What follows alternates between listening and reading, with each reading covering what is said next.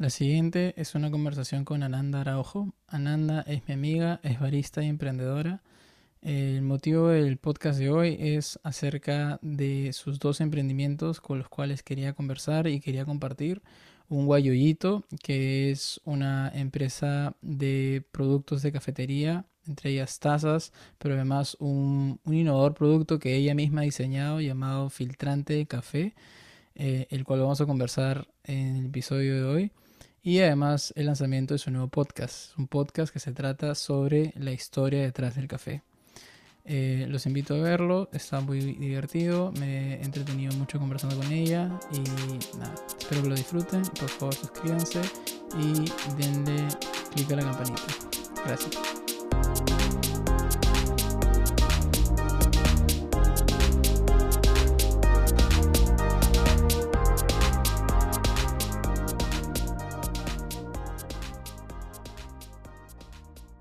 Muchas gracias por, participar en este nuevo episodio.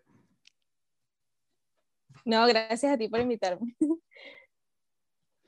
Querida Ani, em, me gustaría conversar, te he invitado, como ya te comenté, por específicamente por el interés medio curioso que tengo en tus emprendimientos y tu podcast también, que gira todo en relación al café, ¿cierto?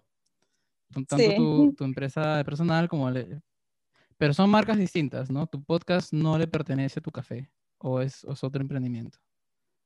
Eh, sí, o sea, el podcast es más como parte del blog, o sea, yo creo, creo contenido para mi cuenta de Instagram, más tipo blog, eh, hablando sobre café, sobre cafeterías, este, dando conceptos, explicando cosas de café como tal. Em, y mi emprendimiento es como parte de la marca, pero o sea, es parte de una marca personal, pero ya es una empresa aparte, ¿no? Es como, ya es una empresa, pues, o está en proceso de. Claro, claro. Está en proceso. ¿Y por, qué saca, por qué un podcast? ¿Cómo se, ¿Cómo se te ocurrió la idea de tener un podcast? Fue algo súper raro, porque eh, yo, o sea, empecé como que en un mood de que estaba conociendo o conectándome con mucha gente, porque estoy creando como que varios proyectos y, o sea, empecé como que a conocer a marcas eh, que me parecían muy interesantes, personas que estaban creando contenido y quería como que hablar, y hablar, hablar de esas personas, ¿no? Y además quería como que conocer más de ellos. Entonces eh, vi que estaba como que esta tendencia de los podcasts y dije, esta me parecía interesante, pero honestamente me daba miedo, porque todo el mundo me decía como que es súper difícil. Este, me decían como que no, y grabar es, ah, es horrible. Y editar es súper pesado. O sea, como que siempre a las personas que les preguntaba era como que, bueno, sí, es chévere, pero sí. Y yo dije, ah, no, entonces no lo hago. De hecho, todavía como que no estoy en YouTube porque justamente con ese miedo, yo este, todavía tengo como que el estigma de YouTube este, es más difícil, entonces ahí todavía no voy a entrar. Porque todavía no tengo el tiempo, ¿no? O sea, pero dije como que, bueno, este, puedo aprovechar la oportunidad de dar a conocer estas historias, ¿no? A contarlo desde un punto de vista también diferente, porque la mayoría de, de personas que habla de café habla como que siempre hacia las personas que sabemos ya de café y no hacia quienes no saben de café. Entonces, este, yo mm. siempre creo o trato de crear contenido para todos, ¿no? O sea, para que tú sepas o no sepas de café, entiendas de qué estoy hablando. Eh, y además me gusta como que también contar la historia porque, eh, o sea, el mundo del café es muy amplio. Habemos muchas personas este, dentro de este mundo, o sea, no solamente el barista, no solamente el, tostador, no solamente el productor, hay muchas personas que hacen vida dentro de este mundo y además cada, cada persona que hace vida dentro de este mundo tiene una historia particular que yo creo que da un aporte específico a que este, o sea, esta cultura cafetera siga creciendo y que el conocimiento se siga incrementando. O sea, por ejemplo, algo que, o sea, yo siento que influye es que yo estudié derecho. Entonces, mm. yo siento que yo tengo ciertas características por haber estudiado derecho que me aportan como barista que de repente no tiene nada que ver una cosa con la otra, supuestamente, pero yo siento que eso sí le da otra percepción a lo que yo hago. Y así como a mí me pasa, yo sé que pasa con otras personas del rubro. Entonces yo quiero como que de cierta forma contar o que esas personas cuenten su historia y cuenten cómo eso influye para que el café, o sea, o para que el mundo del café se siga ampliando y para que siga creciendo eh, la cultura, ¿no? Y además que inspirar a otros, porque el mundo del café es muy bonito, pero hay quienes no lo conocen y quienes no saben por qué habemos personas que estamos acá en este mundo y todavía seguimos inspirándonos y seguimos acá como que tratando de estar dentro del mundo del café a pesar de que sea mal pagado o de que no sea como que muy, no sé, este, muy bien visto, no sé. Muy grande, muy rentable quizás. Sí. Ajá. Y este, ¿Cómo, cómo así? ¿Cómo así? no, no, te entendí muy bien con lo que me dijiste que el siendo, habiendo estudiado Derecho, te ha dado otra mirada para lo que haces ahorita como en tus proyectos de café, de café. O sea, ¿de qué manera te ha aportado una mirada distinta? Yo siento que mm, uno me ha dado como que una, una perspectiva más amplia. Eh, o sea, el estudiar Derecho tienes que leer mucho, ¿no? tienes que estudiar demasiado. O sea, este, yo recuerdo que cuando yo estudiaba, siempre estaba como que leyéndome libros enormes y este, no descansaba porque estaba como que siempre tratando de saber más. Em, y era como que más curiosa eh, y además siempre estaba como que cuestionando si una cosa era cierta o no o cómo podía eh, de repente yo tener un propio criterio, ¿no? Este, esto basado en, en, filosofías que leía o en eh, cosas, este, no sé, ideologías, ¿no? Mm. Siempre como que esa perspectiva que yo siento que me desarrolló el haber estudiado derecho, eh, sí le aporta al, al, ahora a mi rol de barista y de, de, no sé, estando en el mundo del café. ¿Por qué? Porque el mundo del café, a pesar de que la gente crea que es solamente hacer café, esto es una ciencia, o sea, tú siempre tienes que estar estudiando y es una ciencia en desarrollo. Eh, el café es como la gastronomía, o sea, eh, tienes que, nosotros estudiamos cómo es la mejor forma de hacer un mejor café, dependiendo de la variedad que tengas, dependiendo del grano que tengas, dependiendo del método que vayas a usar, y todo eso es una ciencia. Entonces, además de que es una ciencia, hay muchas personas que te van a decir, no, la mejor forma de hacerlo es tal pero no está escrito. O sea, nadie, nadie sabe cuál es la mejor forma de hacerlo, todavía está en desarrollo. Entonces, si tú no tienes esa, esa forma analítica este, o de cuestionar o de crear tu propio criterio, yo siento que no avanzas ni puedes aportar algo más. Este, yo siento que por yo ser de cierta forma así, que es algo que me desarrolló el haber estudiado derecho, yo ahora soy mucho más eh, curiosa eh, soy más perfeccionista en muchas cosas, este, trato de crear mis propios criterios y mis propias este, ideologías respecto al café o respecto a un método o respecto a, a la producción de café, o sea, es muy amplio, pero yo siento que sí tiene una conexión bien importante. Y así como me pasa a mí con el derecho, que siento que es una perspectiva diferente, sé que hay personas que por haber estudiado o hecho otras cosas antes del café, tienen otra perspectiva que les va a ayudar o no a, a este mundo, ¿no?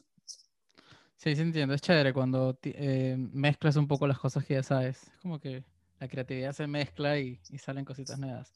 Aprovechemos para dar un poquito de contexto, para dar un poco de contexto de lo que estamos hablando. ¿Cuál es el nombre de tu podcast y sobre qué se trata? Eh, mi podcast se llama La historia detrás del café. Eh, y trata sobre justamente la historia detrás de cada persona que esté como invitada eh, antes de haber entrado al mundo del café y cómo eso aporta. Este, también puede ser la historia detrás de alguna marca, eh, cómo nació, por qué, cuál es su motivación. Eh, por ejemplo, en el último episodio, que es el que salió hoy, justamente estábamos hablando de eso, es la historia sobre una marca venezolana que está haciendo, o sea, está produciendo café de especialidad en Venezuela y está haciendo cosas increíbles. Em, y es algo bien interesante porque, por ejemplo, en ese caso, la gente no sabe que todavía, primero no saben que en Venezuela eh, fuimos productores de café hasta hace relativamente poco, o sea, hasta hace unos 20 años nosotros éramos uno de los primeros productores de café que había en el mundo. Eh, y otra que todavía se sigue produciendo café de especialidad en Venezuela y todavía hay muchos productores de café en Venezuela. Entonces, esa realidad mucha gente no la sabe, no la conoce. Eh, yo siento que aparte de estar dentro del mundo del café, sí ciertamente tengo como una responsabilidad siendo venezolana de llevar nuestra cultura a otras partes, de llevar también un poco de lo que nosotros, hace, de lo que nosotros hacemos y de nuestro valor como país em, a otros lados, que no nada más nos conozcan porque hay este, Venezuela el país donde está la dictadura o Venezuela el país donde hay crisis, eh, sino que nosotros somos mucho más que eso. Eh, entonces, bueno, por esta, esta primera temporada, por ejemplo, eh, van a ver, creo que todos los invitados son venezolanos que están haciendo cosas increíbles, no solamente acá en Perú, sino en otras partes del mundo. Los primeros dos invitados fueron, están, están en Venezuela, eh, pero hay otros invitados que están en Estados Unidos, este, hay otro invitado que está en Dubái, eh, y cada uno de ellos está haciendo cosas increíbles dentro del mundo del café y aportándole también, no solamente al mundo del café, sino a nuestra cultura como venezolanos y a la cultura de café en el mundo. O sea, que es algo que me parece súper, súper, súper increíble. Yo estoy como que súper orgullosa, no solamente del de, podcast como tal, sino de las personas que entrevisto. Es como que, ¡ay, qué orgullo que seas venezolano y qué orgullo que, que estés en mi podcast, ¿no? O sea, que seas invitado. Chévere. ¿Cómo se siente ese feeling de, de, de, de, los, de las charlas que tienes en tus invitados? ¿Ya cuántos episodios vas? Este es el segundo episodio, este, bueno, o sea, el tercero como tal, porque el primero fue como un intro, pero en la segunda entrevista. Eh, y, o sea, yo lo siento increíble. O sea, de verdad, de las cosas que he hecho hasta ahora de crear contenido, esto es lo que más me ha gustado. Honestamente, siento que es como una ventana, o sea, siento que es como una casa donde yo invito a gente y, o sea, como que además cuento su historia. Sí, es chévere. ¿Cómo chévere. la sientes? Igualito, igualito, igualito, Literal, esa, esa, esa palabra anfitrión es precisa, ¿no? Eres un anfitrión, ¿no? Entonces, lo invitas a tu casa y, bueno, este, eh, tu casa virtual por ahora, ¿no? Pero a mí me gustaría hacerlo en, un estudio. Tú lo estás haciendo virtual, me imagino, también por ahora. Sí, por ahora igual, virtual.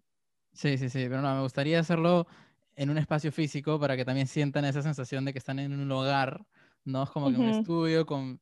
O sea, yo que cada uno arma su estudio de tal manera que represente un poco su, su personalidad, ¿no? Y, este, y la gente ya al llegar, al sentarse, ya es como que se siente eh, en el, eh, con, con, una onda en especial. Y, este, y es chévere, sí. Es más, también, también estoy de acuerdo con la parte que es más, es la, que, es la forma de generar contenido que más me ha gustado. Porque yo antes también para fuera del aula al inicio hacía contenido más educativo, tipo diseños. Este, los mejores libros sobre innovación, por ejemplo, digamos.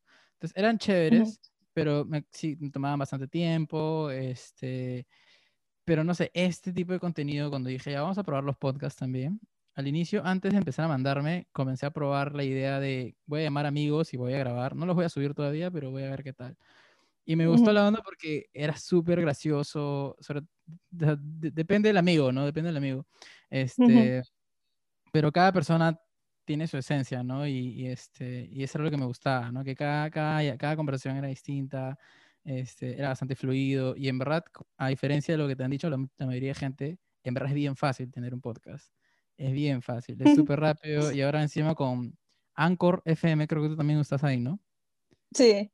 Este, eh, creo que esa es la forma más rápida ahorita de tener un podcast con tu celular y, y ya está. No sé cómo tú has hecho para, para, para, lanzar tu podcast al final, ¿cuál fue? ¿Qué tan, qué tan dificultoso fue al final para ti? Ay, este, o sea, ese tema de, por ejemplo, de las plataformas, sí, creo que fue lo más fácil. O sea, bueno, lo más fácil es medio, es medio tedioso porque tienes que como que entrar a una, luego a otra, registrarte en una, registrarte en otra, como que luego anexarlas todas, este, entonces es como, es como fastidioso porque son varios pasos pero realmente es fácil, es como que solamente registrarte y colocarlo y ya. Y una vez que lo tienes todo en la misma, sea, todo ya conectado, ¿no? Que, o sea, yo, yo uso, no sé por qué, tal vez lo estoy haciendo mal, pero yo uso Anchor, este, Spreaker, creo que se llama. Eh, y Apple Podcast, en Apple Podcast sí lo tengo que hacer manual. No sé si lo estoy haciendo mal, pero así lo hago. Eh, en Anchor lo subo y luego como que en Spreaker como que se distribuye. Pero, o sea, hoy por ejemplo, creo que fue, creo que en nada más subiéndolo en Anchor ya se distribuyó solo. Pero la vez pasada fue como que lo subí en Anchor y luego tuve que ir a la otra a distribuirlo. Eh, y en Apple Podcast sí todavía manual. Ajá. Entonces, eso ha sido como que lo más tedioso. La verdad es que lo demás ha sido como que, bueno, eso es todo, ¿no? Este, creo que lo más difícil es empezar a hacer. Porque sí, como que te meten miedos. Realmente es fácil. O sea, por ejemplo, yo tengo un amigo que está creando ahorita uno que también va a estar súper chévere. Es sobre café también.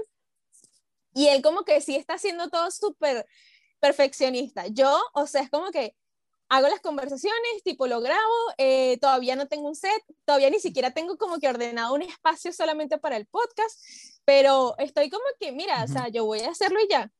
Porque yo digo, si, lo, si me paro es como, entonces después, ¿cuándo lo voy a hacer? No, o sea, yo en lo que más me, lo que, en lo que sí dije como que, bueno, en qué lo voy a enfocar es tipo, de qué va a tratar, este, sí como que antes de, de, cada invitado sí le mando como una lista de más o menos las preguntas, de qué va a ir, em, para que estén como que medio preparados, eh, y ya así como que les pongo un tiempo, eh, o sea, no les pongo un tiempo, pero sí como que pongo un tiempo yo, yo lo voy llevando y este, pongo un tiempo, o sea, le doy una estructura porque yo soy como que hablo y hablo y hablo y hablo, entonces este, yo digo, para no pasarme, ¿no? Porque entonces después como que la gente va a estar ahí de... Eh, pero es lo único así como que, que lo preparo, ¿no? Y ya luego voy subiendo contenido en las redes sobre el podcast como tal. Porque como que mi idea es tipo, sale cada capítulo y luego en, el, en Instagram pueden ir viendo datos interesantes sobre cada invitado. O sea, por ejemplo, el, el primer episodio fue con una chica que también tiene en su Instagram. Yo en mi Instagram tengo como que un guayollito, o sea, así me llamo. Y un guayoyo es una forma de preparación de café en Venezuela. Este, entonces, en el primer episodio hablamos sobre la cultura del guayoyo en Venezuela. Y ya como que en, en los próximos días yo voy a ir subiendo eh, diferentes datos o, o tips o cosas sobre el guayoyo, cosas que hablamos en el episodio, pero que luego van a ir quedando como contenido. O sea, esa es más o menos la, la, forma en la que yo lo he pensado, para que no solamente sea tipo quedó el episodio y ya, sino que mm, como que esa información que esas personas han aportado en cada episodio quede como contenido para que otras personas lo puedan utilizar en algún momento, ¿no? O se puedan enterar de eso en algún momento. Claro, claro, claro. Y en el caso de tu amigo que me decías que lo estaba haciendo más complicado, más perfeccionista, creo que dijiste, ¿cómo lo estaba haciendo? Es que él está esperando como para tener su set, este, y el micrófono, y los audífonos. O sea, yo, por ejemplo, no tengo micrófonos, no tengo audífonos, o sea, de esos así como que más profesionales. Este, no tengo un set, eh, no tengo como que una decoración, ¿no? y como que yo no, no esperaba eso para lanzarme, y él sí como que está esperando a eso para que quede todo perfecto y poder subirlo perfecto a, las mm. plataformas, ¿no? Que está bien, o sea, también es un modo de hacerlo y está súper chévere. Yo sí le he dicho como que mira, pero hazlo ya, ¿qué tanto? pero está bien, o sea, cada quien... Sí, es cierto. Cómo se sienta cómodo, ¿no? Es que a veces se te puede perder el chance, ¿no? Por, por, por esperar, por esperar, por decir, por esperar el momento adecuado, se te, va, se te va el chance y se te va el tiempo. Y a veces es un poco lanzarse a la piscina, ¿no? Como dices, lanzarse y ya y en el camino lo vas a ir mejorando. Tampoco es que ahí va a quedar, ¿no? La idea es mejorarlo después. Exacto. O sea, yo, por ejemplo, los primeros episodios, estos primeros episodios que sí te estaba contando también antes de entrar, han sido un desastre. O sea, sí han sido como que han quedado bien grabados, tipo en audio, pero en el tema de los videos ha sido todo desastroso. El primer episodio como que se lo había grabado ya, eran 45 minutos y cuando fui a ver si estaba todo bien, no tenía el audio. O sea, no se había grabado el audio para nada. Entonces me quedé como que, ok, bueno, hay que volverlo a repetir. Menos mal que la chica con ella sí eh, tenía súper confianza. Ajá, y le dije como que, oye, mira, no se grabó, podemos hacer un live. Y ella súper atenta, de verdad, como que me ayudó y me dijo, dale, vamos a hacer el live, no sé qué. Y estuvo ahí, o sea, desde las 8 de la mañana hasta las 11 de la mañana que terminamos, ¿no? Eh, mm. Y ya en este segundo yo dije, uno de los chicos estaba en España y yo dije, no, esto ni loca lo puedo, o sea, ni loca me puede volver a pasar esto, ¿no? Entonces salió todo muy bien. Cuando terminó y voy a ver la grabación, no tenía la, el, el, video como tal grabado. Entonces nada más tenía el audio. Mm. Y yo dije, bueno, está bien, salió nada más el audio. Y cuando lo fui a subir hoy al IGTV, nada más se subió 15 minutos y ya yo había editado todo el video, como que le había puesto fotos, le había puesto bonito. Y dije, bueno, ya fue. Este, que quede así. ya mientras se suben en Spotify y mientras se suben en todos lados y ya lo iré mejorando. Y entonces lo que hago es pedirle disculpas a la gente por, por Instagram y ya. Como que, oye chicos, lo hice lo mejor que pude, pero bueno, lo siento, así quedó. Es que es chévere también eso, porque es como que es bien humano, ¿no? Se ve bien humano. Eso es lo que me gusta, que se ve bien humano. O sea, se ve hasta el error, ¿no? Se ve como que, oye, mira, mira lo que estoy haciendo, se ve tan real. Que es, es a mí me encanta eso, porque las redes están tan llenas de, de, de, cómo uno quiere verse, que, este, que creo que incluso la tendencia ahora está más en ser cada vez más genuino, ¿no? O sea, mostrarte tal y como eres. Y, y, ver, ese, ver esos errores, de cierta manera, muestran el, crecimiento del emprendedor, ¿no? Y cómo, cómo va creciendo y cómo se va volviendo mejor, etcétera. Y lo, lo, chévere es que cuando uno crea una comunidad así en, en, las redes sociales, es como que si son tus amigos. Entonces, más bien como que te dicen, oye, que ese, o sea, bueno, ya, ya vas a ir mejorando, o sea, como que, bueno, ya lo intentaste, ¿no? O sea, o, mm. o te dicen, no, bueno, pero te quedó chévere, o sea, o quedó bien así, o no te preocupes, ya así lo consumimos, ¿no? O sea, como, como que uno les estuviese regalando algo, ¿no? y entonces, o sea, al final hace como una conexión ahí, este, bien interesante y además como que yo siento que ellos agradecen que uno al final está creando contenido para ellos y esto es tiempo, ¿no? O sea, y es tiempo que no te pagan. Eh, o sea, uno está ahí, uno está aquí por el amor al arte, porque la verdad es que tú te pones a pensar y tú dices, ¿y por qué yo estoy haciendo esto? Y en vez de estar, no sé, trabajando, que sí. este, pero al final es algo que te llena, pues, ¿no? Sí, sí, sí, sí, sí. Sí, a mí me llena mucho esto, en verdad. De hecho, me pasó un error, me pasó un error similar la última vez que grabé. Fue la última, no me acuerdo. La penúltima vez. Grabé con mis tres amigos, en la casa de mis amigos. Este, creo que es el primer episodio que tenía con tres personas. Este, y, y yo llevé, menos mal me presté la, los micrófonos de, de, un familiar, me llevé los micrófonos, instalamos todo, me puse los audífonos y parecía que sonaba bien, ya grabamos. Fue el episodio más largo que he tenido, tres horas y media. Y cuando lo mm. escucho y lo grabo y lo subo, eh, o sea, sí estaba conectado todo, pero el, no me acuerdo, estaba utilizando OBS Studio, que es como una grabadora. No estaba utilizando el audio del micrófono, estaba utilizando el audio de la computadora. Entonces, ahora la hora, o sea, los tres estamos tres horas y media con el micrófono en la mano por las huevas, porque no se escuchaba nada del micrófono, todo se escuchaba de la computadora. Pero esas cosas pasan, pues. Eh, pero menos mal se, se, se grabó. O sea, porque imagínate que no se hubiese grabado nada. Ah, no, me mataron. Entonces, ¿cómo, cómo, cómo grabo tres horas de nuevo? No, sí, ya, ni balas, ni balas. Y es que a veces la conversación es tan fluida que ni siquiera como que te da espacio a volverlo a grabar, ¿no? O sea, es como que tú te quedas como que, ajá, ¿cómo, ¿cómo hago ahora? Sí, sí, sí, es cierto. Te iba a preguntar para hablar un poco sobre el tema de los cafés, que de hecho hay tema para, para para un montón, para ampliarnos, pero vamos con el, con el más sencillo, ¿ya?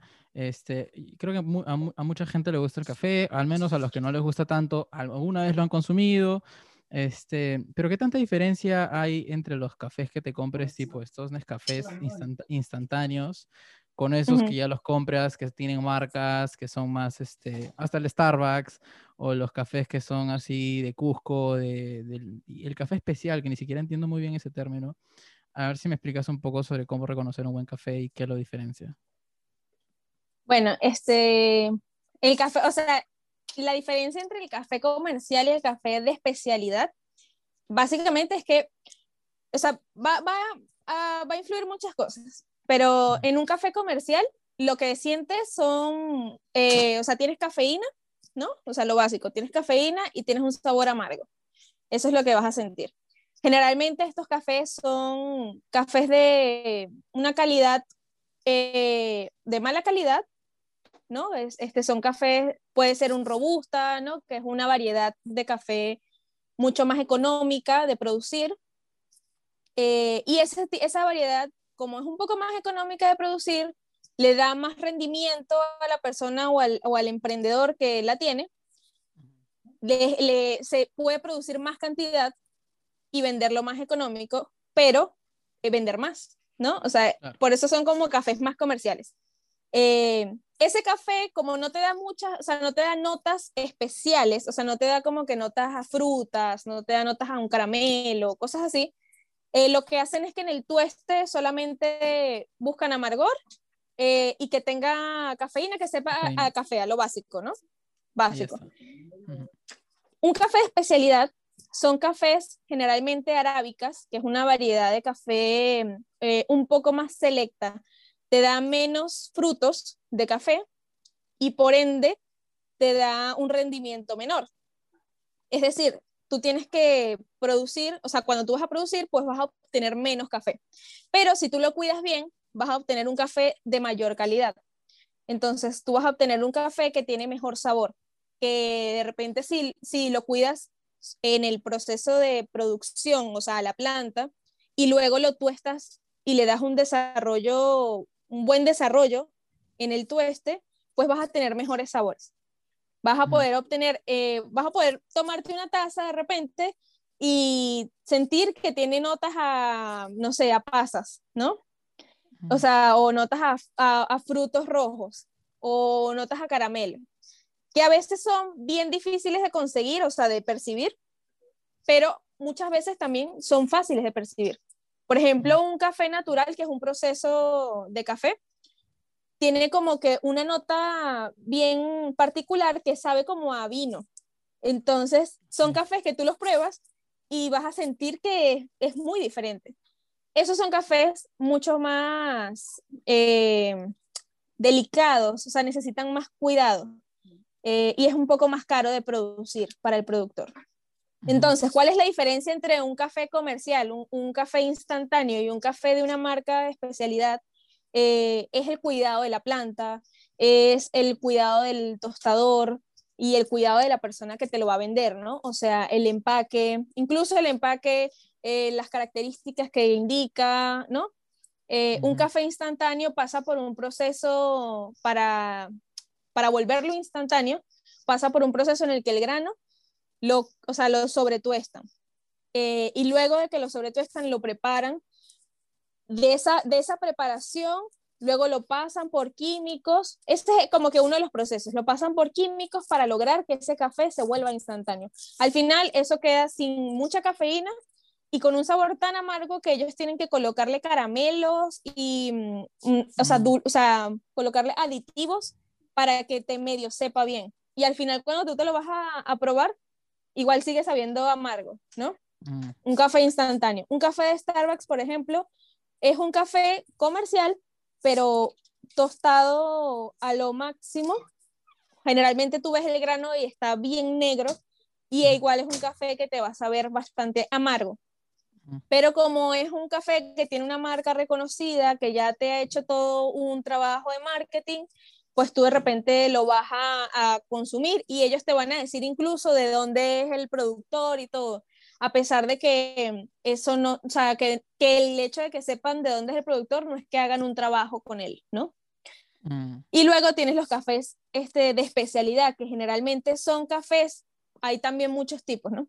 Son cafés que de repente pueden tener sabores muy especiales y hay una, un grupo de cafés ya de especialidad, que son como cafés de competencia, que tienen puntajes em, y son cafés mucho más selectos también, ¿no? Pero en general esos cafés de especialidad son apoyados, o sea, apoyan al productor, eh, se trata de hacer un pago justo al productor, eh, se le trata de incentivar al productor para, trabajar, para que trabaje en, en su café. Y bueno, también un dato importantísimo es que Perú es productor de café. Entonces, eh, una, de hecho, el, la segunda mayor exportación de Perú en, eh, eh, y lo que le genera más a Perú es el café. Y hay mucha gente en Perú sin consumir café. De hecho, mm. este año y el año pasado es que ha incrementado el consumo de café en Perú.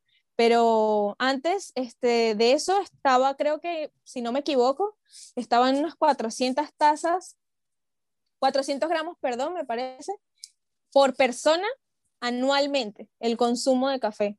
Y eso es bastante bajo, ¿no? Porque siendo productores de café no se consume mucho café. Ah, mira, ¿y por qué será eso? No hay mucha cultura de café acá. No hay, no, no hay. O sea, de hecho se ha estado haciendo un trabajo y ahorita en Lima hay muchas más cafeterías de especialidad y cada vez abren más. Con, la, con lo de la pandemia, pues han cerrado varias, ¿no? Pero ya hay, o sea, yo creo que fácil hay entre 100 a más de 100 cafeterías de especialidad ya en, en, Lima. Eh, y eso es un número bastante, bastante alto. Cuando yo llegué en el 2017, eh, había mucho menos de 100, o sea, había, yo creo que si habían 50 era mucho. Y ahorita cada vez hay más. Y cada vez están abriendo más, porque yo conozco muchas que ni siquiera han abierto todavía y van a ir abriendo en estos próximos meses. Está creciendo la industria del café sí está creciendo, o sea, mucha gente se está dando cuenta de que es, es, son proyectos rentables eh, si lo sabes trabajar, porque tampoco es que es tan fácil, pero que son, son proyectos rentables y además que hay un trabajo bien bonito eh, atrás de eso, o sea, el trabajo del productor, eh, enaltecer el trabajo del productor, ir a las fincas, conocer lo que está haciendo el productor, conocer lo, lo que viven ellos y además este, ver los procesos de producción que son bastante interesantes, o sea, ver cómo el cafeto, que es una planta, eh, se, o sea, se convierte en, en, algo maravilloso y empieza a dar cerezas eh, o cerezos, pues, que es el café, exacto, donde está el café, y dentro de ese cerezo puedes encontrar dos o tres granitos de café que tú los ves y, y dices, ¿cómo esto luego yo agarro y lo veo ya tostado y me lo tomo? ¿No? Este, es bien interesante. Ese es un mundo que tú te, te envuelves en él. Contemos un poco esa historia. Eh, ¿Cómo es la cadena de, de producción de, de, la industria café? ¿Desde, ¿Desde dónde empieza hasta que llega a tu, a tu tacita en tus manos y te tomas tu rico café? Bueno, empieza desde, el, o sea, desde la finca con el productor, que es un trabajo bastante amplio. O sea, el productor tiene que revisar que el cafeto, eh, no solamente el cafeto es la planta del café, ¿no? Y eh, hay muchos tipos de, de variedades. Eh, cada, una, cada una de esas variedades, la planta va a ser diferente. O sea, por ejemplo, un típica es una planta mucho más alta, eh, un geisha es una planta mucho más, más enana y cada una de ellas también da un rendimiento diferente. Se, incluso eh, hay plantas que no se dan en todas las alturas, ¿no? Entonces, eso va a variar muchísimo. El productor tiene que saber qué planta va a colocar en su finca dependiendo de la altura que tiene, dependiendo del suelo que tiene. Mm. Hay, hay suelos más este, arcillosos, hay suelos este, donde la tierra es mucho más, más densa eh, o que la, la, tierra es más suelta. Y eso, eso tiene que variar mucho también a la hora en la que tú vas a plantar el café para que la planta se dé, o sea, para que la planta de verdad produzca.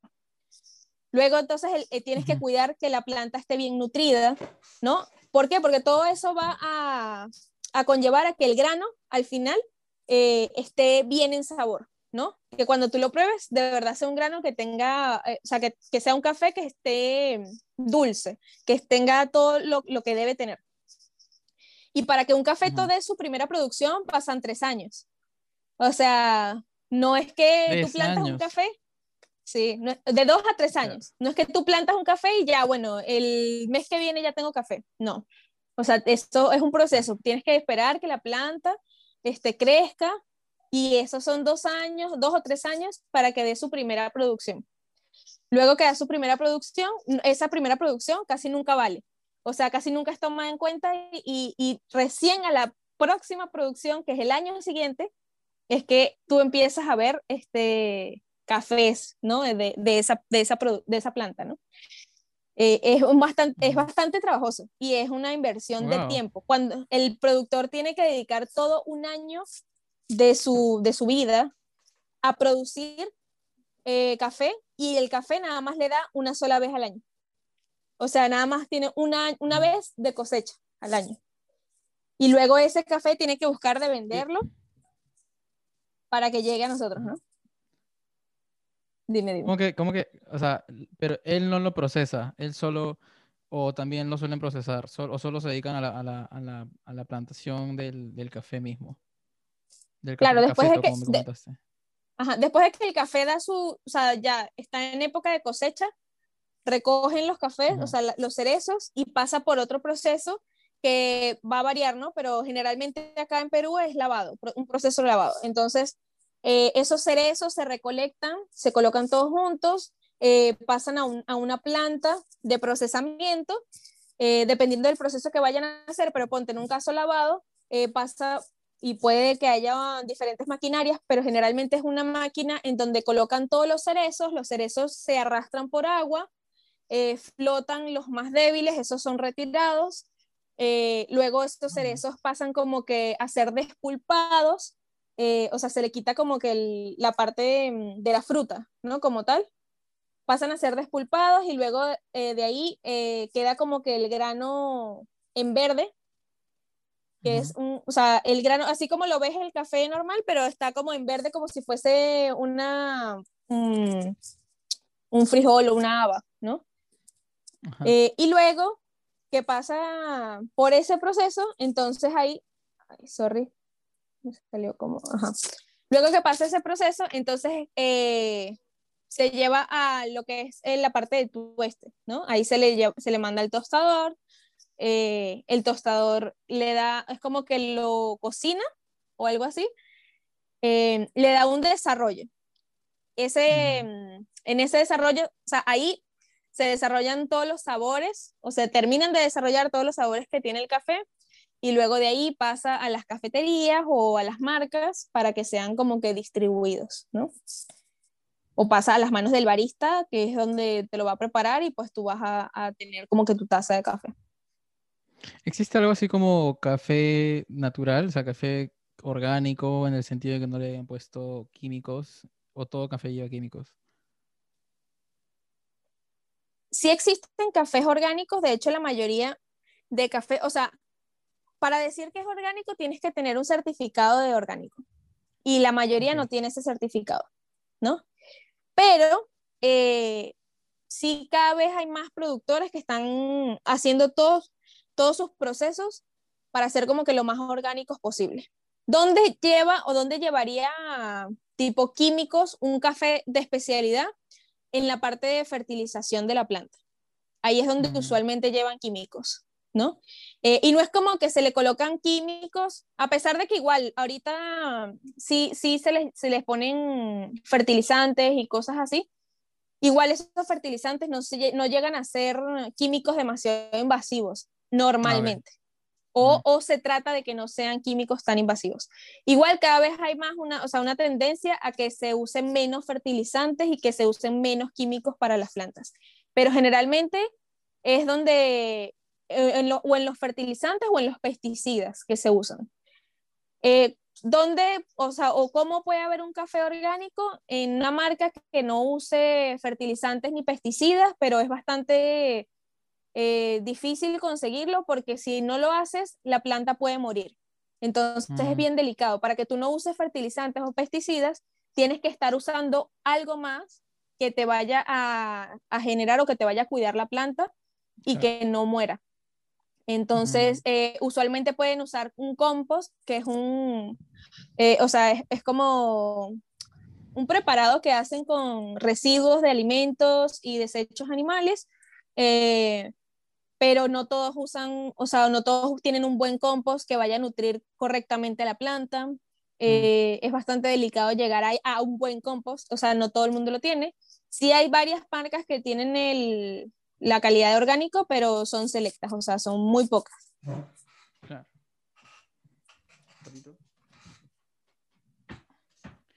¿Cuáles son tus, cuáles son tus cafés favoritos?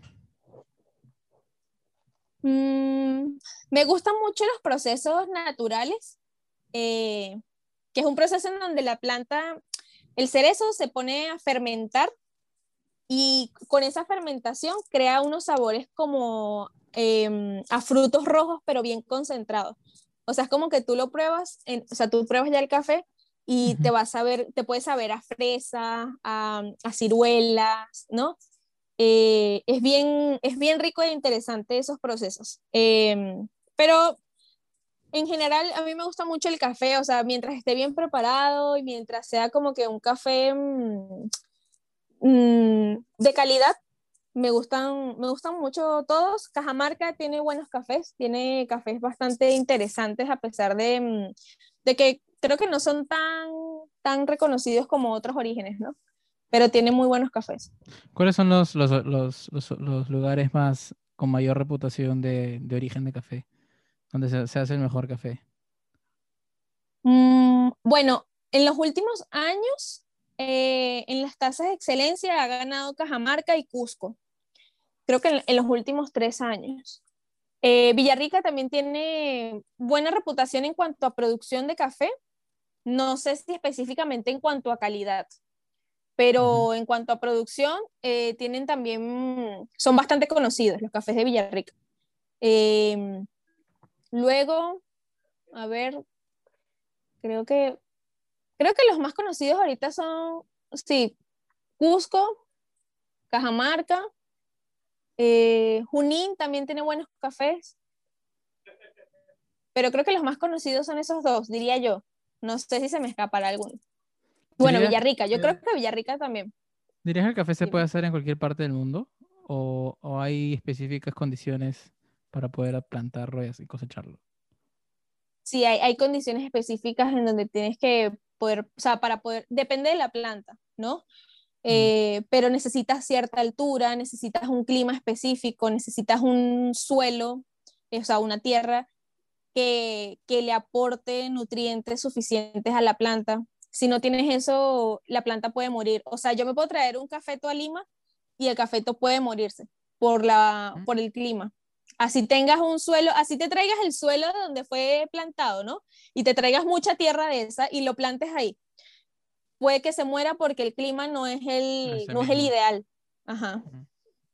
Puede que sí, puede que sí, sí, sí se dé, ¿no? Pero usualmente se mueren o no te dan cerezos nunca, sino que tienes como que la planta nada más, de repente te deflorea, pero no te dan cerezos como tal. Claro, claro. ¿Cuál es la diferencia entre estos tipos de, una vez que tú ya tienes el café, has comprado la bolsita? Yo te comentaba que tenía el, creo que justo lo tengo acá, espérate. Es este de aquí, ¿este cómo se llama? Prensa francesa. Ese es francesa, ¿cierto? Ajá, sí. ¿Cómo sabes cuál comprar? ¿Cuáles son las diferencias? ¿Cuáles hay? O sea, me imagino que hay varias, pero en, el sentido de, que tú podrías comprar para ti mismo, ¿no? Quizás hayan cosas más profesionales. Pero ¿qué opciones tienes para, para tú hacerlo en tu propia casa? Bueno, tienes muchas opciones. va a depender este, de cuáles sean tus requerimientos, ¿no? O sea, eh, entre los métodos de extracción, tienes métodos que son por inmersión, como, o sea, que son por inmersión, por, sí, por infusión o sea, que, que los tienes que dejar, es que tiene un nombre, pero no recuerdo ahorita cómo es, este, pero que los dejas, ah, sí, inmersión, pero es que, es que tienes que colocar el café en agua y dejarlo que extraiga por un tiempo, que es como es la prensa francesa, ¿no? Tú colocas el café, le colocas agua, lo dejas unos, unos cuatro minutos aproximadamente y ya después tienes tu café, ¿no? Tienes varios, varios, varias, varias, varios métodos de ese tipo.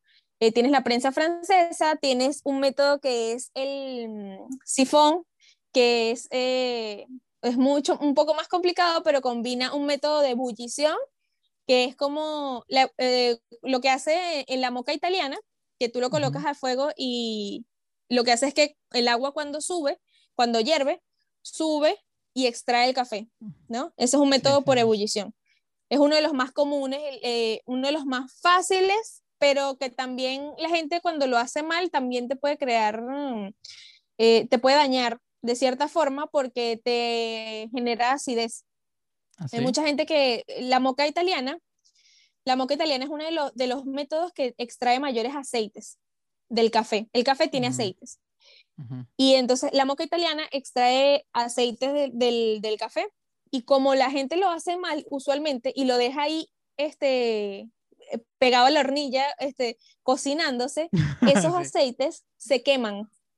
Ah, y cuando esos aceites se queman y tú te lo tomas, eh, usualmente lo que te puede pasar es que te da acidez y te da gastritis, ¿no? Entonces mucha gente dice... Literalmente le acaba de pasar eso a mi, a mi vecino. Lo acaba justo de calentar, estuvo gritando, Ay, apaguen el, apaguen la cafetera. Lo apagó, pero como igual tenía que tomar porque quiere entrenar y creo que se duerme, todo, todo así, todo quemado, se lo tomó. Entonces literalmente se está, se está tomando un café bastante, con bastante acidez. Sí, sí, o sea, no con acidez, sino que sí puede ser ácido también en sabor, pero ahí lo que está pasando es que ese café, esos aceites que están quemados ahí, tú te los tomas eh, y es esa, e, eso, eso lo que te genera es que se pega ese aceite como que a tu, a, tu estómago, a tu esófago, no sé. Ajá. Ajá, y te genera acidez. Entonces, ahí mucha gente dice como que, ay, no, es que el café me cae mal, el café me da acidez o el café me da gastritis. No es el café, es cómo lo preparas, es cómo te lo estás tomando, ¿no? Mm. Otros métodos como que más fáciles, eh, y de hecho la gente cada vez está como que comprando mm, métodos un poquito más complicados, como el B60, que es un método que es filtrado con papel, con un filtro de papel como este, justo tengo acá Usa un filtro de papel como este y tú lo que haces es que colocas ahí el café eh, y vas como que extrayendo, pero de forma manual. Es, es, medio parecido, el proceso es parecido a como si hicieras una cafetera eléctrica, solo que tú vas a hacer la infusión manualmente colocándole el agua. Y bueno, como vas a hacer eso mm. manualmente, pues tienes mayor control sobre los sabores en la bebida. Pero una de las opciones más fáciles es esa, o sea, prensa francesa, moca italiana, la cafetera eléctrica, ¿no? Em, la, la, gota gota, que es como que muy usual acá en Perú. ¿Cuál es la gota gota? La que es de metal, que tú le colocas el café arriba. De hecho, casi todos, todos lo tienen acá, como que el café de la abuela, algo así le dicen. Que tú le colocas el café arriba Ah, ok, sí lo he visto. Pero igual también utilizan como un papel, ¿no? Puedes colocarle un filtro de papel, este, pero usualmente acá no le colocan. Usualmente la usan así. Mm. Y es un café como que, yo lo que he visto eh, más aquí es que lo hacen así y como queda bien concentrado, le colocan un poquito nada más a las tazas y le colocan agua como para rendirlo. De hecho, hasta en, mm. en los productores lo hacen así. O sea, en las zonas productoras el café que más toman es ese. Es ese, en café gota a gota.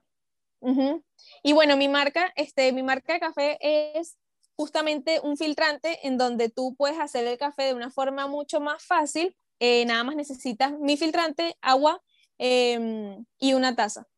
Entonces, un poco también nace por eso, o sea, por el, el que tú puedas hacer un buen café, un café de especialidad, eh, de calidad, o sea, en sabor, en donde estés, sin necesidad de ser un experto o tener una super cafetera o saber cómo hacer una cafetera, un, café en una cafetera como que más sofisticada o algo así, ¿no? Y aún así tener un buen resultado en el café. Sí, este, pero bueno, sin, sin café. por ahí para checarlo? A ver, a ver.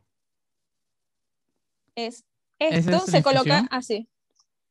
O sea, esto viene ya con café normalmente y lo colocas en una tacita. Ay, creo que esto tiene que tiene, tiene agua. Pero déjame buscar allá, vamos a buscar una taza. O lo colocas, ah, lo colocas normalmente como que en una taza, ¿no? Queda así. Y tú acá, o sea, esto normalmente viene ya con el café. Entonces, ¿qué haces? Que cuando tú le colocas en la taza, le colocas el agua, ¿no? Arriba el agua caliente y eh, el café se va a ir extrayendo. Y entonces ya le colocas unas tres veces el agua. Va goteando. Ajá. Eh, y luego solamente retiras el filtro, le quitas, lo botas eh, y aquí ya tienes tu café. O sea, es así de. Súper simple. Sí, súper simple. O sea, tú, te viene en la cajita y tú este, de una vez agarras el café, o sea, agarras el filtrante y ya viene con el café adentro. Y tú lo que haces es como que lo abres, lo colocas en un sitio, o sea, en una taza, en donde le, le, le dé bien, y le colocas el agua caliente, esperas a que se extraiga, que son unos dos o tres minutos, y retiras el filtrante y ya está tu café. Así, molestia, molestia aparte, eh, ¿es, cierto, por ahí dicen que ese producto es nuevo e innovador, que no hay algo similar en el mercado. Sí, este, de hecho, hay, hay, unos filtra hay filtrantes de café, pero son diseños muy diferentes. Eh, este filtrante con este diseño es nuevo. Eh, acá, o sea, acá en Perú no lo existe. O sea, este es como que el primero. El, ya. En otros eh, existe en Japón uno parecido que es de Hario. Y bueno, yo me he inspirado un poco en el filtro de B60, que es el, este método mm, eh, que te contaba que es filtrado con papel. Pero yo pensaba cómo, cómo se puede hacer una, o sea, cómo podemos hacer una forma de, de preparar un café desde donde estés que sea fácil eh, para cualquier persona. O sea, que no necesites demasiada técnica ni demasiado conocimiento. Entonces, este es como una adaptación de una cafetera, o sea, es como si fuese una cafetera, pero que te puedes llevar a cualquier lado porque no necesitas eh, demasiadas cosas y, y, esto lo puedes adaptar a una taza y solamente necesitas agua caliente y ya. ¿Y por qué creé un diseño diferente? O sea, ¿por qué lo hice de esta forma y no utilicé un filtrante como los que ya existen acá? Porque esta forma te genera una extracción mucho más delicada eh, con un buen café. O sea, esto va a hacer que tengas un café de especialidad como el que te puede preparar un barista en una cafetería de especialidad, pero tú lo vas a tener en tu casa preparándolo tú. Entonces no vas a necesitar mm. ser, ser un experto para tener un café de calidad. Y no vas a necesitar tampoco o, no vas a quedarte o conformarte nada más con tener un café eh, extraído de una forma X cuando puedes tener un café de especialidad extraído por ti, ¿no? Sí, y además es bien simple, o sea, Em, de hecho, de por sí ya, o sea, esto es muy simple, ¿ya? Pero igual hasta que alguien lo tenga, alguien lo compre, hasta que sepa contar sus tres minutos, incluso el que tú tienes, me parece más sencillo porque solo necesitas una taza, tu filtrante, agua hervida y nada más. ¿O ¿Cómo es el proceso? O sea, tienes que, ¿cuánto tiempo tienes que dejarlo ahí? O sea, ¿hay un procedimiento para poder hacerlo? ¿Cómo es ese proceso? Sí, este, o sea, por ejemplo, ahí la diferencia, justo que dices, por ejemplo, una prensa francesa, que es esa que tienes ahí, eh, para que tú prepares esa prensa francesa, tú tienes que dedicarle al menos unos de 6 a 10 minutos, ¿no? Porque entre que pones a hervir el agua, entre que pones el café, esperas que, que, infusione, esperas que el café se extraiga y no sé qué, al final terminan siendo unos 10 minutos en que, en que recién vas a servirte la taza de café, ¿no? En cambio, este filtrante, tú solamente tienes que agarrar el filtrante, colocar a hervir el agua, que ponte que te tome un minuto, y colocarle el agua. Ahora, sí tiene algunas especificaciones. Esto es como si fuese un método, igual es como si fuese una cafetera, ¿no? Entonces, lo único que tienes que cuidar es tener una taza en donde se pueda adaptar bien las alas, este, colocarle el agua eh, de una forma un poco delicada, o sea, tampoco es colocarle como que el agua así brusca, que puede que haya gente que lo haga. Em, Literal, así, lo tiran y, ya. Sí. Y de hecho, este, yo lo que hago para facilitar el proceso y la experiencia de cada persona es enviarle un video instructivo cada vez que compran una cajita. Eh, y ahorita, por ejemplo, la marca va a entrar a estar en puntos de venta, entonces ahí van a tener para, para escanear eh, el Instagram y entrar a ver el video instructivo antes de preparar el, el café. Este, Que mm. de todas formas, igual tiene siempre las instrucciones en notitas y todo, pero bueno, hay gente que es más visual y yo prefiero como que darles eso para que igual como que sientan que se está acompañando toda la experiencia. Y nada más hacer, hacer, hacer esta, este café te toma máximo, máximo de 5 a 6 minutos. con Mm. todo y que colocas a hacer el agua. O sea, nada más necesitas una taza que, eh, que le haga bien al, al filtrante, agua caliente eh, y tener el filtrante únicamente. ¿Y lo que uno compra, qué es? ¿Qué, qué es lo que tú compras como usuario? O sea, obviamente la taza no, ¿no? Pero ¿qué es lo que compras? ¿Qué te viene una vez que te compran este producto? De hecho, también tenemos tazas. Este, tenemos unas tazas ecológicas que hemos hecho con una marca que es un artista plástico, pero lo que compras como tal es la cajita. En una cajita te, te vienen 10 filtrantes. Eh, hay diferentes cajitas, ¿no? Hay unas que vienen 12, hay unas que vienen 5, pero generalmente vienen 10 filtrantes. Tú eliges el origen que quieres. Ahorita tenemos dos orígenes, tenemos Cajamarca y Junín. Eh, Tú eliges qué origen quieres dependiendo de las notas que tenga cada uno y cuál te guste más. Nosotros te recomendamos igual el que tú, o sea, te decimos a ver cuál prefieres. Em, y No, tú ya tienes guías. entonces el filtro. ¿Cómo? Los, eh, o sea, los guías, los guías. Sí. Y entonces tú ya tienes en la cajita eh, con los filtrantes y en el filtrante ya está dentro el café. Y es- el filtrante, cada filtrante está sellado. Entonces tú lo Mm. único que tienes que hacer es agarrar el filtrante, eh, abrirlo y ya tienes el café adentro, le colocas el agua y ya está. O sea, buscas tu taza, le colocas el agua y ya está. Mm. ¿Y qué tan rentable es si es que eres un ávido consumidor de café? O sea, si es que de pronto te- no te falta el café en tu casa nunca, este, ¿qué, te- qué tan rentable es tener estas, gran estas cantidades de, de infusiones versus tener tu, tu bolsa, ¿no? De café, la que te guste. Eh, o sea, va a depender mucho de qué quieras, ¿no? O sea, por ejemplo, yo soy súper consumidora de café y siempre tengo café, ¿no?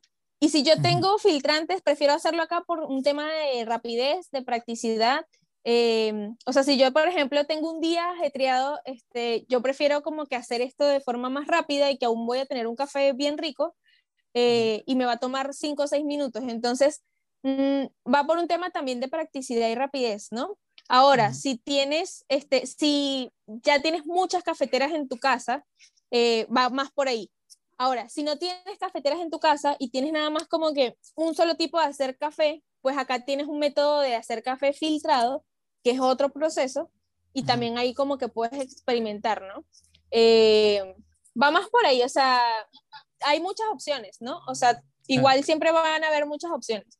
Tienes muchas opciones en cuanto a, a, a procesos, en cuanto a marcas, en cuanto a cafeteras. Va a depender de cuáles sean las necesidades que tenga cada persona. Hay personas que van a tener el tiempo para hacer un método que les tome unos 20 minutos, 15 minutos, y hay personas que van a tener tiempo nada más de 5 minutos, pero que igual van a querer su café.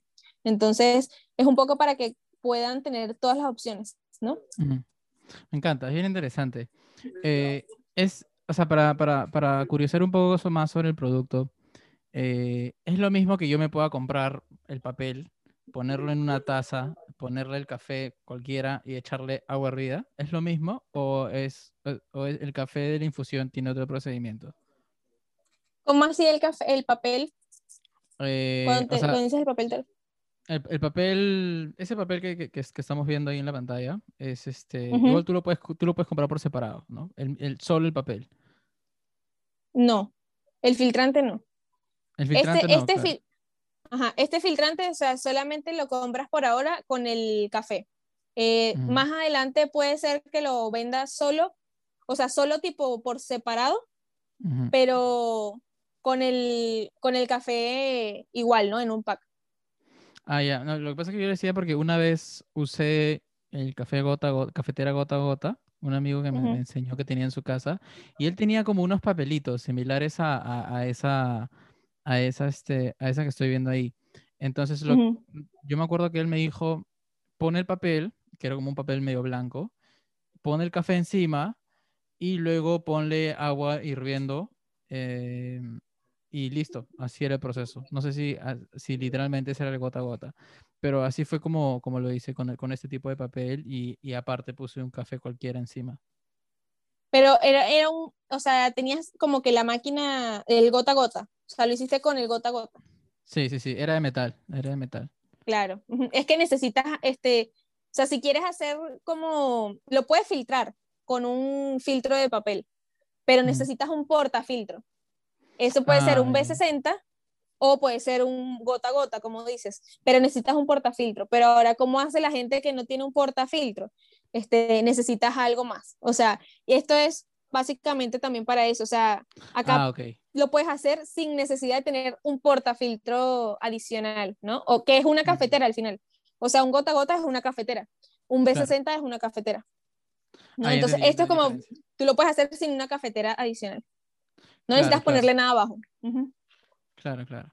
¿Y cómo te, cómo te encuentran para poder comprar este, estas infusiones? Este, en Instagram y en Facebook como un guayollito piso.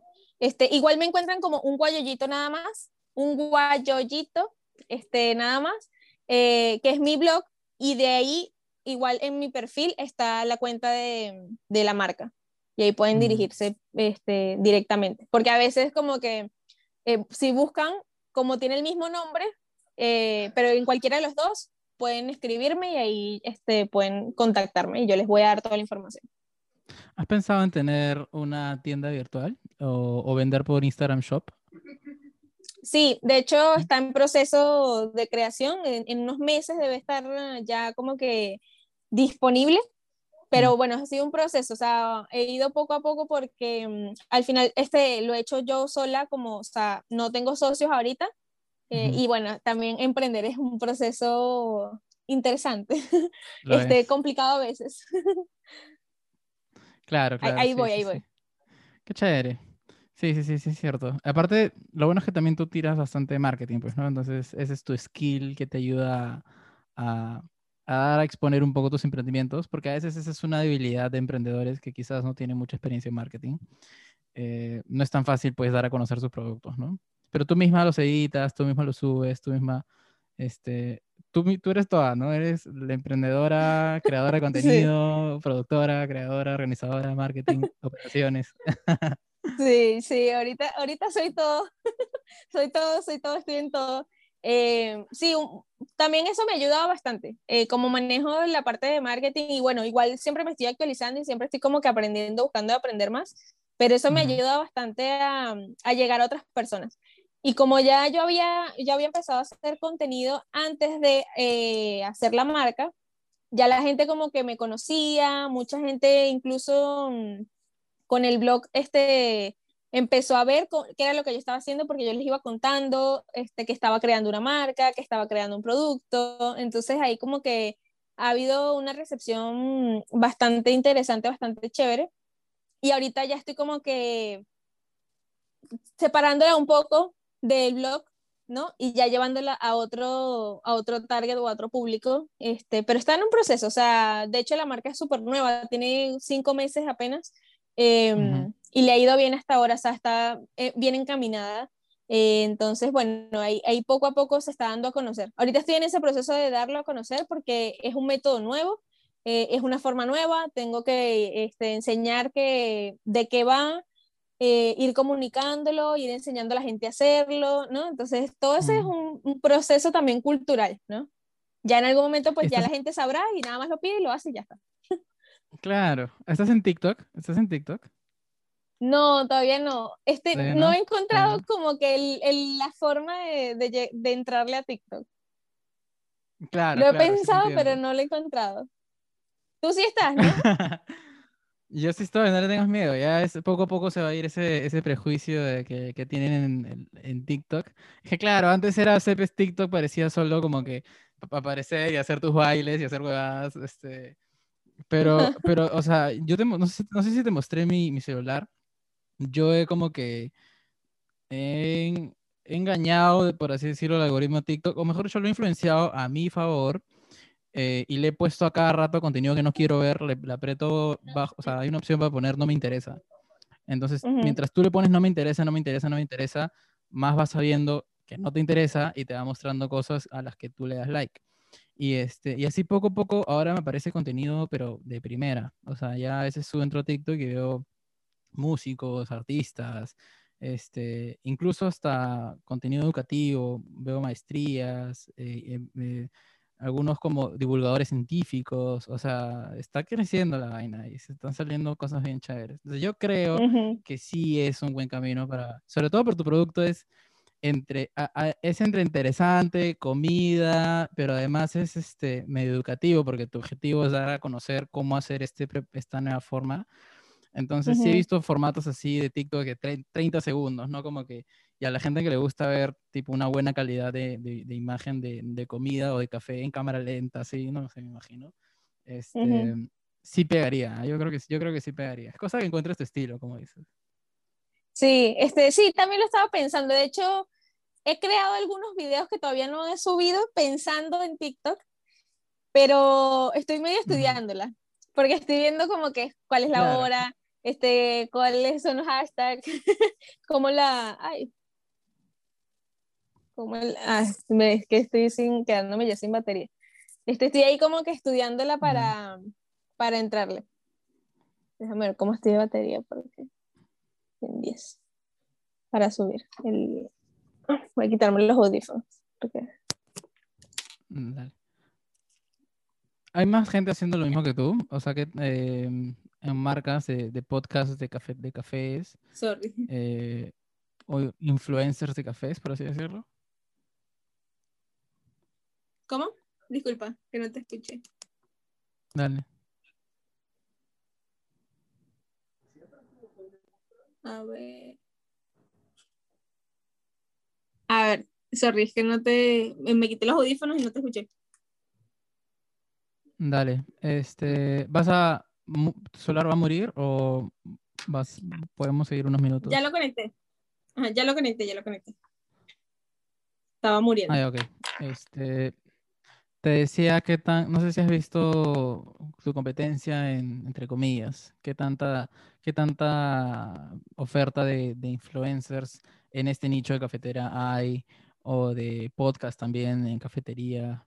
¿Qué tanto, qué tanto has visto esa, ese nicho de, eh, de la misma categoría? Eh, sí, hay, hay, son contados, de hecho.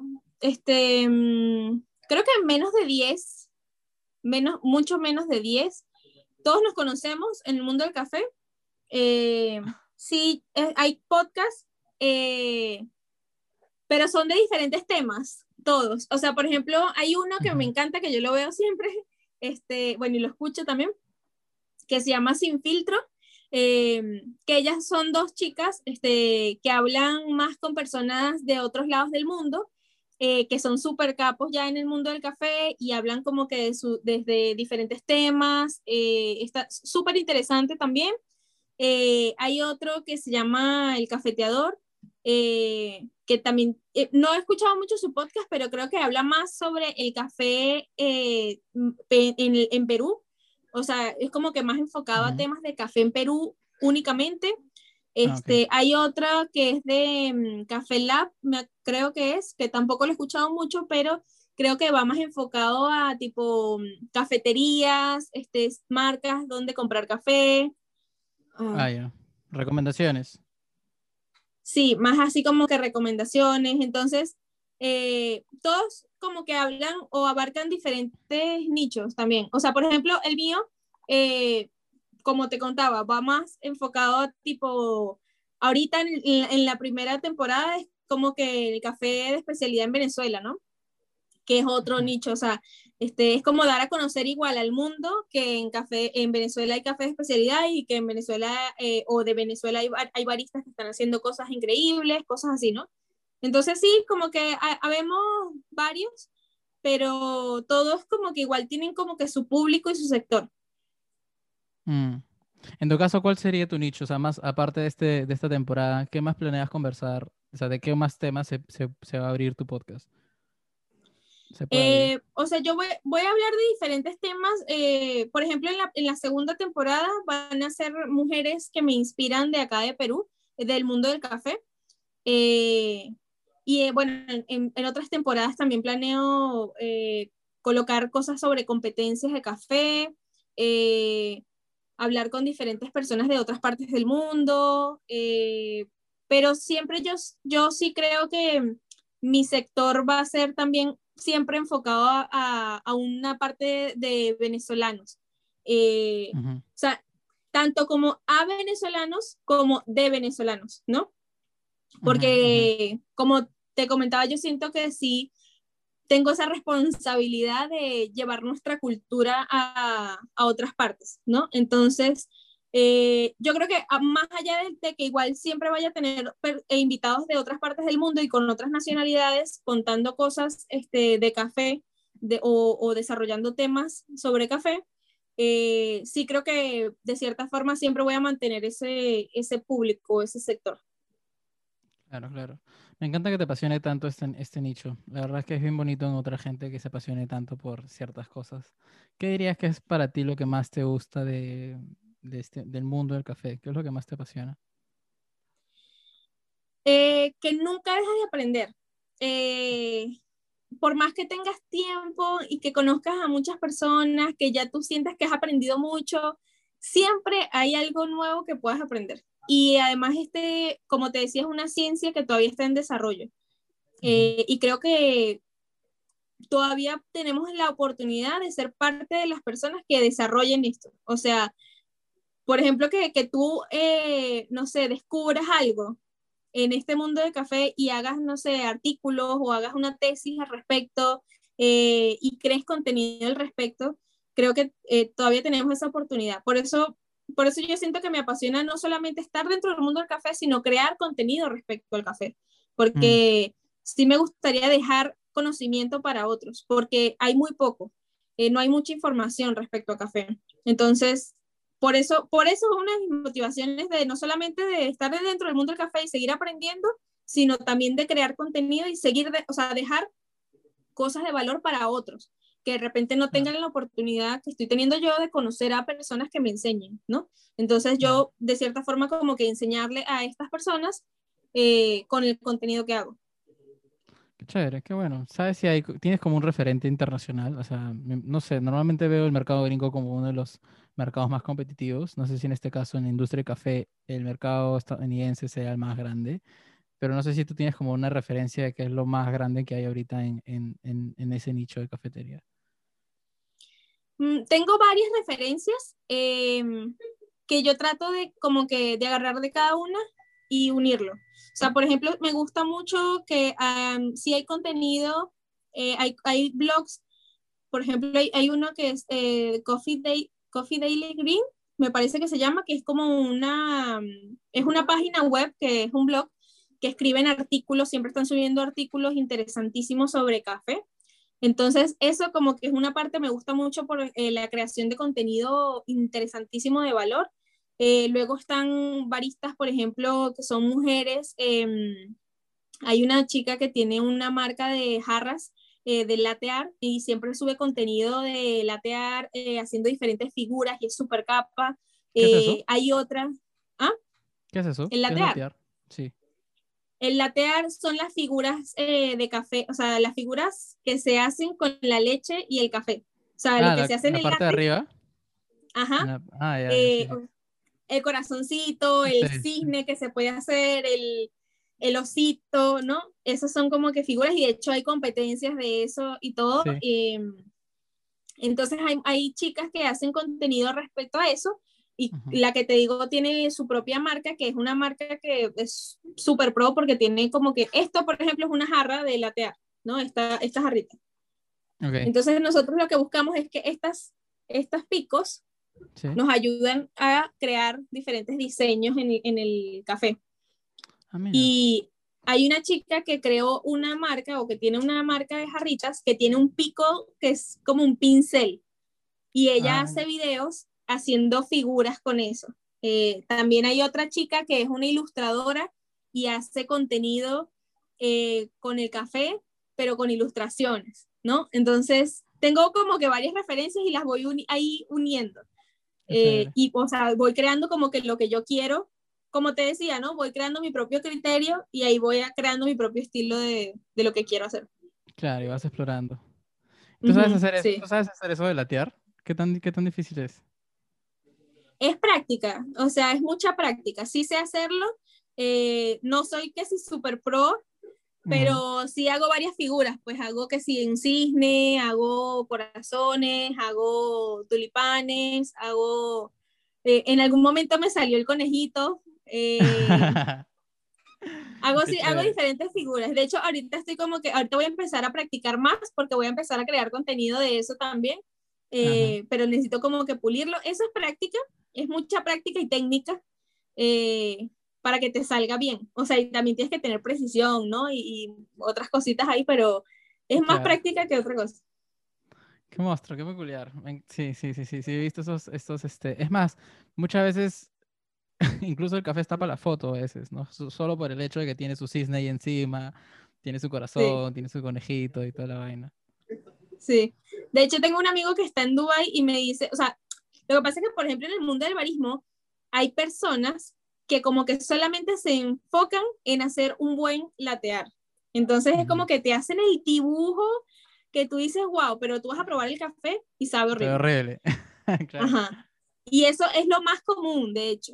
¿Por qué? Porque los baristas, eh, hubo un boom de eso y los baristas se enfocaron nada más en aprender a hacer dibujos en, en, el, arte. Y de hecho había mucha gente que como que quiero ser barista, quiero ser barista nada más por hacer dibujos, ¿no? Mm. Entonces, este, también hay una tendencia y, y, los baristas por, eh, por mucho tiempo empezaron como que a, mm, eh, como que a menospreciar a los que hacían solamente latear y era como que, ah, no, tú eres latero y ya. Y era como un insulto dentro del mundo del barismo.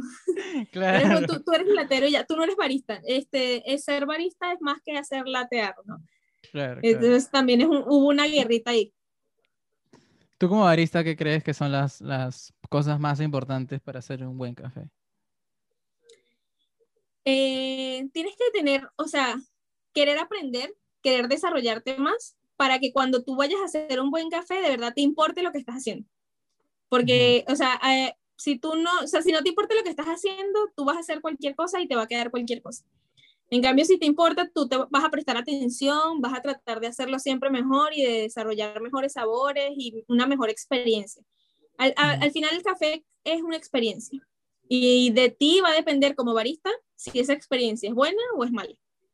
Entonces, para que la experiencia sea completa requieres muchas cosas, o sea, buena atención, em, una buena preparación, eh, después como que una, una atención posterior, ¿no? Que es como, oye, ¿qué tal estuvo tu café? Una conversación después de que probaste el café, ¿no?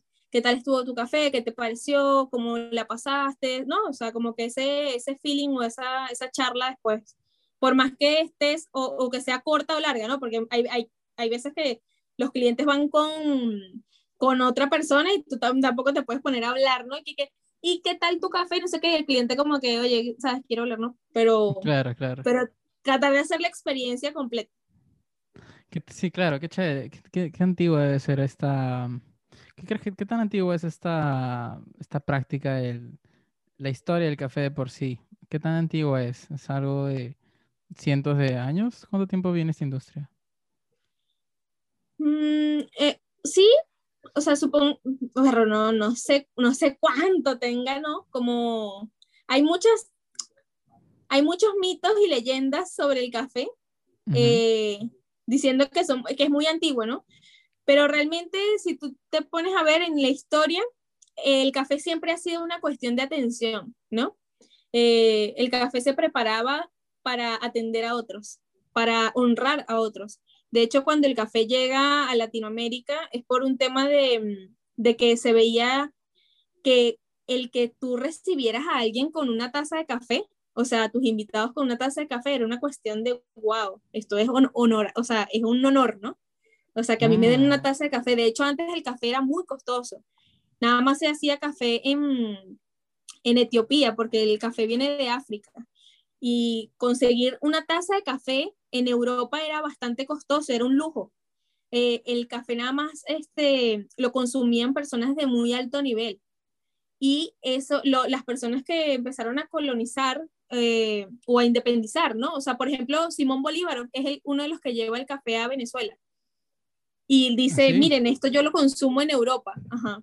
hay una historia en, en, una de las series donde, donde sale como que últimamente la, la, de Simón Bolívar, la última, pasan esa historia que él llega a su finca eh, y dice, lleva el café y dice, mira, yo consumí esto en Europa y esto es bien costoso, pero vamos a producirlo acá, en Venezuela, ¿no? y lo empiezan a producir en su finca. Y así acá en Perú me parece que llegó eh, a Chanchamayo o a, a, Chanchamayo, creo que fue que donde llega el café acá a Perú eh, y llega también por los colonizadores. Y cuando llega y se empieza a producir acá el café eh, y, en otros, y en otros países de Latinoamérica, igual era por un tema de atención, de estatus. El que tenía café era, era como que tenía cierto estatus, ¿no? Y era para atender a otros. O sea, era como que te sirvo una taza de café. Y luego nosotros, este, nuestros indígenas, eh, nuestros indígenas eh, son los que crean el, el, guayoyo, o sea, son los que cultivan el guayoyo, el, la, la, preparación en tela, ¿no? Y eso también es un tema que es cultural. ¿Ah? El, el, el guayoyo? es el guayoyo se prepara en, en, el filtro este de tela, que era algo que hacía mucho. Es como un tipo de cafetera, pero realmente en, culturalmente para nosotros es, una, es la bebida como tal. Pero sí se prepara en esta, en mm. esta cafetera de tela, que es algo que eh, se prepara en toda Latinoamérica. Toda Latinoamérica tiene este tipo de preparación, solo que le llaman de otra forma. Acá es creo que el, el colado, en Costa Rica es el chorreado, em, o sea, en, en diferentes eh, países tiene diferentes nombres, pero al final todos tienen este tipo de, de, extracción. Y eso es algo que une a Latinoamérica, ¿no? Y era por un tema de atender, o sea, de atención a, a otros. Entonces, hay algo bien interesante ahí que el café es, un, es una experiencia y siempre ha sido una experiencia, ¿no? O sea, es la experiencia de tomar café, o sea, es, es el café y algo más, ¿no? Por más que ahora nos, nos enfoquemos en, en, que sea un café de especialidad, que tenga mejores notas y todo, ¿no?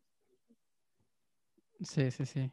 Muchos, em, creo que ahorita la mayoría de gente, bueno, hablo, voy a hablar por mí en todo caso, por lo que veo, la mayoría de gente suele tomar café más por el hecho de que te da este, este boost de energía, ¿no? eh, como que te despierta, esa sensación, la, por la cafeína misma. Por lo general es, este, pero, pero aparte están los que lo hacen porque realmente les gusta el café, ¿no? Este, Yo cuando empecé a tomar un café bueno, ahí es cuando comencé a sentir la diferencia, porque antes solo tomaba el café instantáneo, le metía mi azúcar y ya. Creo que fue porque en el trabajo ofrecían café gratis y este y me decían no le pongas no le pongas azúcar que un buen café se toma sin azúcar. No sé si eso es cierto, así tú me desmientes. Pero, este, pero sí, era, ya me acostumbré y a partir de ahí ya no, no falta el café también en mi casa. Eh, sabe más, o sea, si lo hago bien, porque a veces sí siento que me pasa que tengo un poquito de acidez porque lo he hecho quizás muy caliente, lo he dejado mucho tiempo, cosas así, cosas como que para poder hacerlo mejor, ¿no? Pero sí, sí, eventualmente es, es muy rico hacerlo. Sí, Sí, o sea, si dicen eso del café sin azúcar, eh, es por un tema de que, mm, o sea, colocándole azúcar le cambias el sabor. Y ahí de cierta forma puedes que dañes el trabajo de otros, ¿no? O sea, el trabajo del productor, el trabajo del tostador y eso. Pero al final es como ah, mejor te parezca, ¿no? O sea, eh, yo, o sea, yo no le coloco azúcar, obviamente, y si te puedo aconsejar que no le coloques cuando estés probando algún origen, pues te lo voy a aconsejar, ¿no? Como para que lo sientas, para que sientas realmente a qué sabe el café. Pero si a ti te hace feliz mm. tomarte tu café con azúcar, pues tómatelo con azúcar. O sea, eso es lo como que le decimos a todos, porque al fin, bueno, no todos, ¿no? Pero al final es lo que te gusta a ti como disfrutes el café, porque tampoco es que te tomes el café obligado, ¿no? O sea, como que, ay, no, bueno, me voy a tomar el café sin azúcar porque me obligan si te gusta y si te acostumbras a tomártelo sin azúcar, pues mejor. Pero mientras valores el café, o sea, yo creo que tiene más valor el hecho de que consumas café peruano o café nacional, eh, sea cual sea este, o, el café que, que apoya el productor directamente, eso tiene más valor. O sea, que tú compres igual, así le echas azúcar, pero que tú sigas comprándole el café que, que paga lo justo el productor, tiene mucho más valor que si le echas o no le echas azúcar, ¿no? No sé si una vez te pregunté esto, creo que sí, pero ¿cómo, como comprador, qué eh, señales tengo de que estoy comprando un buen producto? Eh, o sea, para elegir un buen café, tienes que ver la etiqueta, o sea, que la etiqueta tenga todos los datos del productor, eso es un buen indicio. eh, que la etiqueta tenga o sea, el nombre del productor, el nombre de la finca o al menos las variedades, la variedad de café, la altura, el tipo de tueste. O sea, que tenga alguno de esos datos, si los tiene todos, mucho mejor, ¿no? Pero que al menos tenga el productor, el tipo de tueste, eh, la fecha de tueste, es un buen indicio de que al menos es un buen café o que, se, que, que viene del productor. Otra es eh, si el, barista o la persona que te lo está vendiendo te puede explicar un poco del café, también es un buen indicio. Eh, mm. Y siempre que, que o sea, lo, lo, mejor sería que te puedan decir que el café, o sea, que ese café viene de un productor de café nacional. Eso sería lo mejor, ¿no? ¿Por qué? Porque entonces eso quiere decir que es, que es un café de especialidad o que es un café que apoya a la producción nacional y eso usualmente es un buen café. Ahora, si, si puedes comprar en una cafetería de especialidad o en un sitio donde te den mayor información, aún mejor. Pero al menos eso es un buen indicio. O sea, una buena ¿Y hay malas señales? ¿Hay malas señales? Sí, yo diría que sí. Cuando la etiqueta no tiene ningún dato del café, es una muy mala señal. ¿No? Eso para mí creo que sería la peor señal. Este, o sea, que, que la etiqueta no me diga ni el tipo de tueste, ni la fecha de tueste, ni de dónde viene el café, sino que diga tipo café, la marca y ya, ¿no? O cuando son estas etiquetas más comerciales que te dice que son más tipo en café, ¿no? O sea, las, tipo, las etiquetas en Nescafé. Eh, yo creo que ahí sería como que un mal indicio. O sea, cuando son etiquetas demasiado comerciales que no te den buenos datos, mm, yo, yo creo que ese sería el mal indicio. Bueno, vos, bueno, vos. Chévere, Ani. Me ha gustado aprender un poquito de la historia del café. Eh, no sé si te gustaría cerrar invitando a la gente que nos escuche a que te conozca un poco más, dónde te pueden encontrar y eh, presentar un poco los, tus, tus dos emprendimientos relacionados al café, que es el podcast y la cafetería, ¿no? Guayallito. Eh, bueno, muchas gracias a ti por la invitación y sí, a todas las personas que quieran seguir aprendiendo sobre café, este, me pueden conseguir en Instagram como un guayollito. Eh, ahí yo subo contenido sobre, sobre café, sobre mm, cafeterías, recomendaciones. Eh, el podcast se llama La historia detrás del café. Lo pueden, se pueden suscribir en Spotify, en Apple Podcast, en Google Podcast y subo igual como que una parte del video en IGTV. Eh, en mi Instagram. Y para la marca de café es igual un guayollito guion abajo eh, y ahí pueden ver todos los productos que, que, estemos vendiendo de la marca, que tienen el café, tienen tazas, este, van a salir luego más productos que van a estar viendo relacionados al mundo del café. Eh, y nada, muchas gracias a ti por la oportunidad de, de hablar y de, de contar un poco de mí. No, chévere, a ti, felicitaciones. De verdad me, me, gusta mucho lo que estás haciendo. Me parece, me parece bien, bien genuino ese proyecto, de ese, ese infiltro que, que, que, has creado con el diseño, me pareció bien peculiar. Así que este... Muchas gracias. Nada, felicitaciones. Te iba a decir una última cosa. Eh, no sé si esto te es útil, pero yo uso uh, Red Circle, creo que se llama. Red Circle. Sí, yo uso Red Circle para distribuir mi, podcast y ahí lo manda a todo lado. O sea, si es que, por lo que me decías al inicio de que a veces te toma tiempo hacerlo en cada uno, acá es, gratis, en Red Circle es gratis, tú lo subes y automáticamente lo lanza para, para Spotify, para Apple, para Google, para, para todos. Ahí, así que ah, lo voy a buscar. Sirve. Sí, sí, sí. Eso es. Bueno, nada, de nuevo, muchas gracias y nada, nos vemos pronto. Muchas gracias a ti. Chaito.